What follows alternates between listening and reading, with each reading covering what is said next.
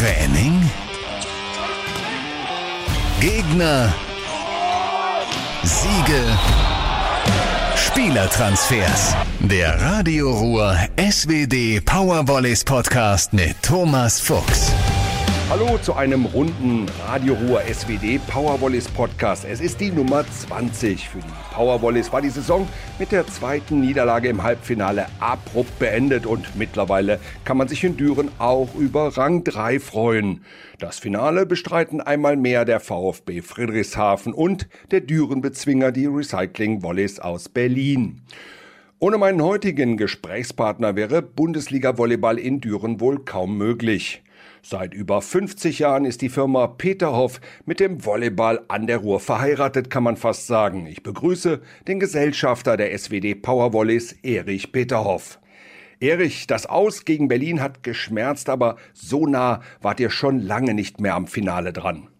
Ja, das stimmt. Du sagtest ja, es wäre ein abruptes Ende gewesen. Äh, jedes Ausscheiden aus irgendeinem Wettbewerb ist abrupt, aber wir haben ja das dritte Spiel erzwungen, äh, hätten sie fast am Rande oder hatten sie am Rande der Niederlage und ich glaube, wir sind gegen eigentlich die bestbesetzte Mannschaft der Liga ausgeschieden und äh, haben trotzdem von dieser Mannschaft und von den Trainern und vom Management äh, nur Lob bekommen für unseren Auftritt im Playoff aber auch mit dem, für den zweiten Platz nach der normalen Runde. Mit ein bisschen Abstand, äh, war das überhaupt drin? Auf der einen Seite Weltmeister, Olympiasieger und auf der anderen Seite, ich sag mal, die Gallier aus Düren? Ja, ich glaube schon, weil manchmal Teamwork und gute Stimmung auch Individualisten und äh, eine zweifelnde Mannschaft besiegen kann. Und ich glaube, dass wir auch im Rückspiel schon nach der 1-0-Führung in in Berlin dann, die schon eigentlich im Tiebreak hatten und dann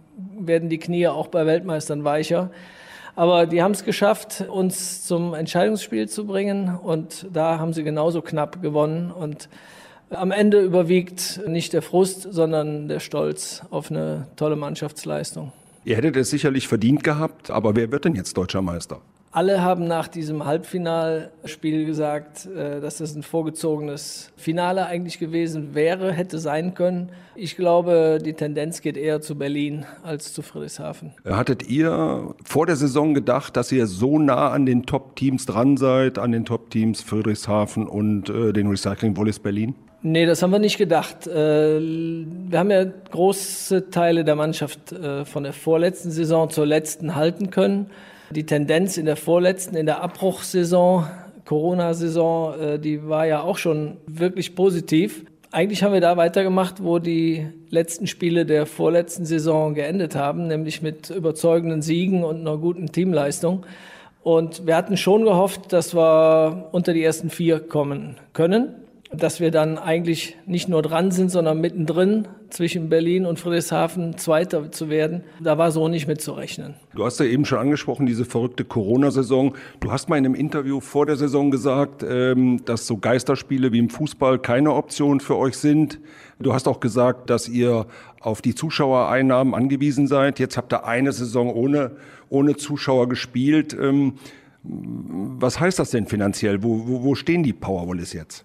Also Geisterspiele mussten eine Option sein. Keiner wünscht sich das vorher. Aber äh, wir können eigentlich als Volleyball insgesamt und als Volleyball-Bundesligist froh sein, dass wir überhaupt die Saison äh, spielen durften, dass wir die Spiele austragen durften, dass wir damit die vertragliche Grundlage für Sponsorenverträge erfüllen konnten und auch unsere Spieler bezahlen konnten.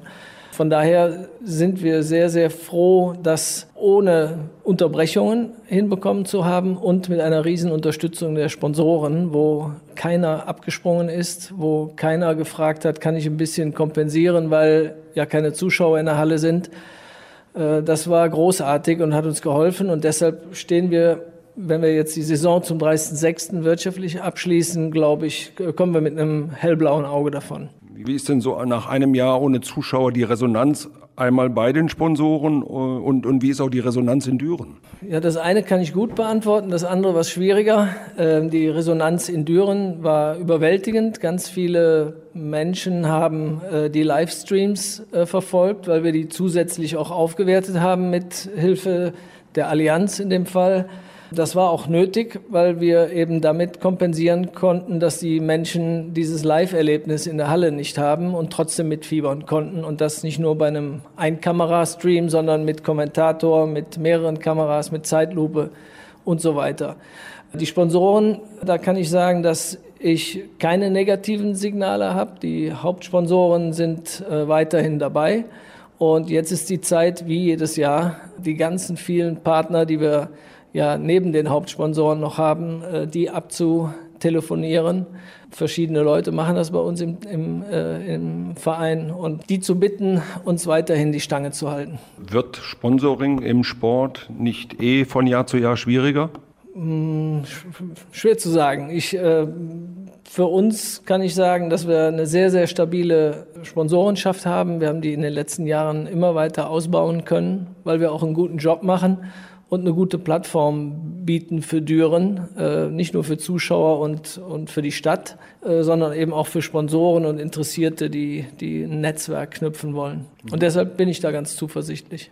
Die Firma Peterhoff, die, die gibt es ja schon fast seit 65 Jahren, seit 50 Jahren macht der Sponsoring. Peterhoff und Volleyball ist da eng miteinander verbunden. Das Ganze soll mit einem Satz Trainingsanzügen angefangen haben. Ja, das stimmt, so hat es auch angefangen. Eigentlich war der Ursprung meine Mutter weil die in der Damenmannschaft gespielt hat. Die Damen waren auch früher erfolgreicher als die Männer zuerst. Das hören zwar die alten Recken nicht so gerne, aber die Damenmannschaft ist zuerst in die erste Liga aufgestiegen und hat dann verzichten müssen. Ich glaube, das war Anfang der 70er.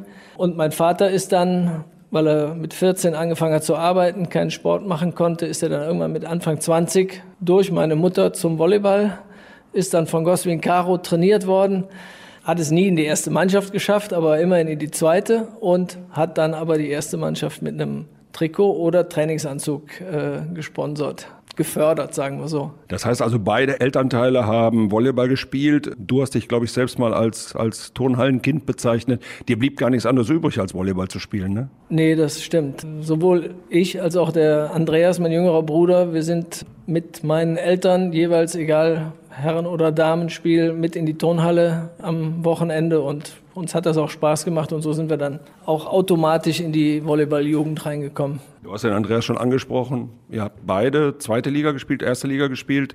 Äh, wer hatte denn mehr Talent? Oh, das ist ganz, ganz schwer zu sagen. Würde ich seine Antwort mal gerne hören. Äh, wir waren auf unterschiedlichen Positionen. Ich war Zuspieler. Äh, da muss man ein anderes Talent haben als, als, als Angreifer, würde ich mal behaupten ist vielleicht eher was taktischer, äh, nicht so viel auf Körperlichkeit setzend. Andreas war, Andy war Außenangreifer, später Libero in der ersten Liga. Äh, der hatte eine deutlich höhere Sprungkraft als ich beispielsweise und konnte besser auf den Ball draufhauen. Jetzt hat der Großvater, die Großmutter Volleyball gespielt, die Väter spielen Volleyball. Wie sieht es denn mit dem Peter auf Nachwuchs mit Volleyball aus? Bei mir in der Familie, bei meinen Kindern nicht so gut. Mein ältester Sohn hat nur auf Fußball gestanden. Tennis wird da gespielt und gelaufen, aber Volleyball keiner bis jetzt. Bei meinem Bruder, bei dem Andy, die Tochter, die zweite, die spielt im Moment in Köln in der zweiten Liga als Libera. Und die älteste Tochter ist auch Volleyballerin. Geht weiter. Okay, es hat also funktioniert. Kommen wir zurück zu den Powervolleys. 2004 äh, war dann der Weg aus der Turnhalle raus in die Arena. Was hat das bedeutet für den, für den Volleyball in Düren? Eine ganze Menge. Erstens hatten wir damals ein bisschen zufälligerweise auch eine sehr junge deutsche talentierte Mannschaft, die wir zusammengestellt haben, die das erste Mal in die Halbfinalserie kommen konnte, hat das auch geschafft. Wir sind dann just im ersten Jahr, in der ersten Saison im Halbfinale gewesen, haben dann Berlin rausgeworfen, sehr überraschend, waren das erste Mal im Finale und da waren, ich glaube, zweieinhalb bis dreitausend Leute in der Halle eine Riesenstimmung. Und diese Stimmung kam uns allen in den Kopf, als wir letzte Woche äh, dieses erste Spiel gegen Berlin dann mit ein paar Mannequin in der Arena gucken durften.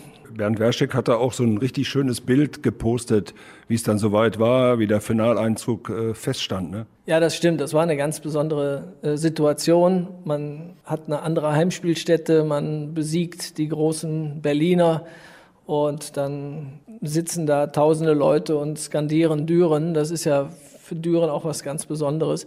Und das wäre eben dieses Jahr auch wieder möglich gewesen. Aber erstens kann man es nicht mit Zuschauern feiern. Man kann auch nicht mit den Zuschauern leiden in so einem Jahr, das ist dann gut. Aber ansonsten hat uns die Halle extrem viel äh, gebracht, weil wir andere Rahmenbedingungen haben. Wir haben alle Auflagen der Liga, die die Professionalisierung mit sich gebracht hat, erfüllen können. Man sieht ja in Aachen, wie, wie schwer das ist, für eine Erstliga-Damenmannschaft äh, da eine vernünftige Heimspielstätte zu kriegen. Also alles in allem müssen wir sehr froh sein, dass wir diese Rahmenbedingungen haben. Ähm, du bist Hauptsponsor, du bist Gesellschafter, du wirst wahrscheinlich auch Verhandlungsführer sein. Eigentlich könntest du auch alleine entscheiden, aber äh, das ist irgendwie nicht Düren-Style, oder? Nee, ist das nicht. Also erstens bin ich ja nicht selber als Person Hauptsponsor, sondern die Firma und damit auch die Familie, die ja Gesellschafter sind. Wir haben in Düren immer schon seit Jahren im Teamwork Dinge entschieden. Natürlich muss einer irgendwann die letzte Entscheidung treffen oder äh, auch was verweigern. Das hat sich in den letzten Jahren als meine Rolle herausgestellt und Volleyball gehört halt zu meinem Leben dazu. Das macht mir auch sehr viel Spaß und ich kann es kombinieren mit beruflichen und familiären äh, Themen und äh, von daher glaube ich, sind wir auf dem Weg erfolgreich als Team. Von Spielern habe ich schon öfters gehört, so nach dem Motto, es gibt in Düren zwar äh, etwas weniger Kohle, aber dafür regelmäßig und zuverlässig. Ich denke, das ist auch so ein, auch so, um, um diesen Begriff wieder aufzugreifen, Düren-Style. Ne? Es war phasenweise unsere einzige Chance, überhaupt vernünftige, äh, talentierte Spieler äh, zu bekommen. Ähm, das war über die ganze Sanierungsphase, die hat ja 14 Jahre gedauert, darf man gar nicht drüber nachdenken, war das so, dass wir nicht immer die Löhne sofort auf dem Konto hatten, um die zu bezahlen, sondern wir mussten Sponsorengelder vorziehen oder andere Klimmzüge machen. Es hat aber immer geklappt. Kein Spieler hat jemals ein Gehalt zu spät bekommen, auch wenn wir in Schwierigkeiten waren. Und da haben eben auch die großen Sponsoren mitgeholfen, diese Engpässe und Liquiditätslücken zu schließen und auf Dauer uns einfach in Fahrwasser zu bringen mit viel Disziplin, wo wir jetzt sind, nämlich ausgeglichene wirtschaftliche Verhältnisse. Interessant finde ich ähm, auf der einen Seite Kotschan, Ben, Gewert, André, alles Rückkehrer. Irgendwas scheint in Düren gut zu laufen. Ne?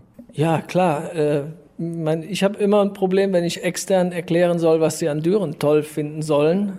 Es ist meine Heimatstadt, ich bin hier aufgewachsen.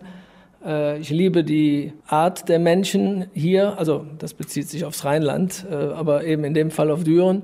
Und das kennen Externe gar nicht. Die gucken erstmal, wie sieht denn die Stadt aus? Wo ist denn die Altstadt?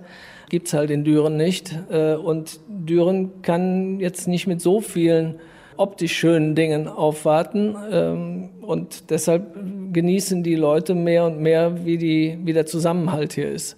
Und Spieler werden bei uns nicht nur in ihre Wohnung geschlossen und dann zum Training gefahren, sondern die integrieren sich in die Stadt, die wohnen in der Stadt, sind keine Pendler. Das heißt, die müssen sich akklimatisieren. Und akklimatisieren heißt auch manchmal eine Frau kennenlernen. Und bei manchen von den Spielern hat das dazu geführt, dass sie zurückgekommen sind. Das heißt also, es gibt gute Frauen in Düren.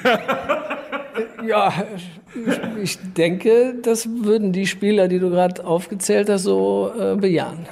Kommen wir zur nächsten wichtigen Person. Ihr habt schon äh, Trainer aus ganz vielen Nationen gehabt. Ihr habt Kanadier gehabt, ihr habt äh, Finnen gehabt, ihr habt Belgier gehabt, äh, Serben gehabt. Äh, jetzt habt ihr einen Deutsche auch, ja. Jetzt habt ihr einen Polen. Ich habe den Eindruck, dass der Raffal äh, ein richtiger Glücksgriff ist. Ja, das stimmt. Kleine Korrektur. Ich glaube, richtig heißt er Raffau oder wird so ausgesprochen. Aber ich sage auch Raffal mit doppeltem L, äh, weil wir im Rheinland sind. Nein, Raffal ist äh, ein absoluter Glücksfall äh, für uns. Erstens, weil er in einer Phase, die schwierig war, als Stefan äh, Anfang der Saison aufgehört hat, aufhören musste, ist er sofort in die Bresche gesprungen, hat sich angeboten und sich das zugetraut. Wir hätten das vorher nicht bewerten können, ob er das will und äh, auch ob er das kann. Zwei Gespräche haben gereicht, um das, um die Überzeugung zu kriegen, dass das klappt von beiden Seiten. Und dann sind wir im Nachhinein sehr, sehr froh, dass wir das so gemacht haben. Der passt sehr gut zu uns. Jetzt muss er noch einen Deutschkurs machen, ne? Ja, das stimmt. Er heiratet jetzt in Polen äh, seine Verlobte und die kommt auch mit nach, äh, nach Deutschland, nach Düren. Und äh, sie hat wohl schon Deutschkurs angefangen und bei ihm wird es höchste Zeit, weil äh, er auch vorher schon zwei Jahre in Frankfurt war und eigentlich viel zu viel versteht, aber zu wenig äh, spricht. Läuft alles auf Englisch im Moment. Ähm, welchen Stellenwert hat in Düren denn das Team hinter dem Team? Wenn ich mal gucke, der Ösch, der Heli, äh, die Docs, Kai, Annika, ähm, Anja oder auch Jonas? Ein Stellenwert, den man gar nicht irgendwie in Geld aufwiegen könnte oder äh, beziffern könnte, das ist auch Düren-Style, äh, dass viele Leute sich mit dem Club verbunden fühlen, äh, da auch zu Zeiten arbeiten oder was tun, äh, wo andere sagen würden, ich bin doch nicht bescheuert, äh, lass mich jetzt mal in Ruhe. Äh, und das ist eben was, was ganz viel wert ist, was man nicht in Euro bezahlen und beziffern kann und wo auch die Spieler merken, da sind Leute mit dem Herz dabei und deshalb fühlen sie sich wohl hier. Ganz, ganz wichtig also. Kommen wir zur neuen Saison. Philipp Schumann wird die SWD Powerwallis verlassen und mit Erik Röhrs und Philipp John kommen zwei junge Außenangreifer an die Ruhr. Gibt es sonst noch was Neues? Wir müssen jetzt die nächsten Wochen überlegen, ob wir wieder so einen Kader von 14 Personen uns leisten können oder mit welcher Qualität. Oder ob wir, wie ich das eigentlich vor zwei, drei Monaten angekündigt habe, äh, erstmal mit zwölf Spielern planen. Und da sind noch zwei, drei Positionen nicht entschieden und werden in den nächsten Tagen oder Wochen neu entschieden. Gibt es denn irgendwie noch äh, so eine spezielle Stellschraube, wo noch äh, in, der, in, der, in der Pause jetzt gedreht werden soll? Ja, ich meine, Stellschrauben gibt ja ganz viele, die die Zuschauer oder die Leute, die es in der Zeitung lesen, gar nicht so mitbekommen. Das sind organisatorische Dinge äh, auf der Geschäftsstelle, das sind äh, Themen in der Arena, wo wir uns verbessern wollen.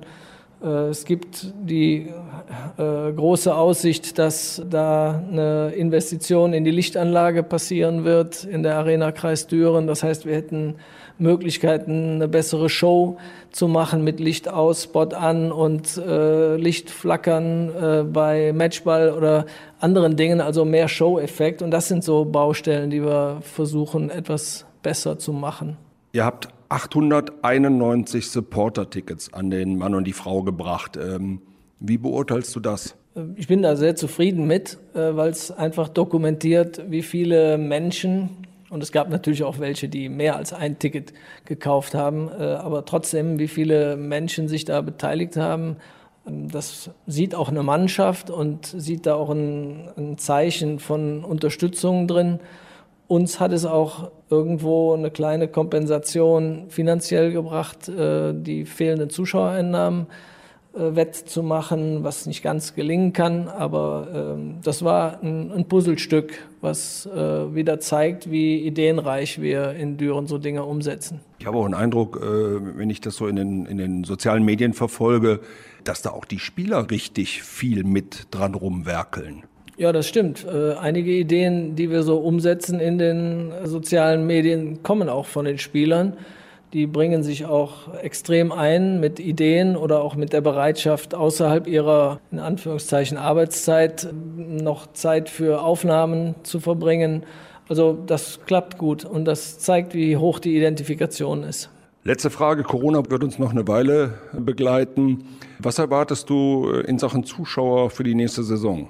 Wenn ich mal davon ausgehe, dass eine Impfentwicklung so wird, wie sie im Moment zu werden scheint, zwar zu spät oder spät, aber dann doch mit Geschwindigkeit und dann unterstelle, dass man ohne große Limitierung Zuschauer reinlassen kann, dann erwarte ich, dass der Schnitt von Zuschauern steigen wird, weil viele Menschen einfach Nachholbedarf nach Gemeinschaft und Events haben.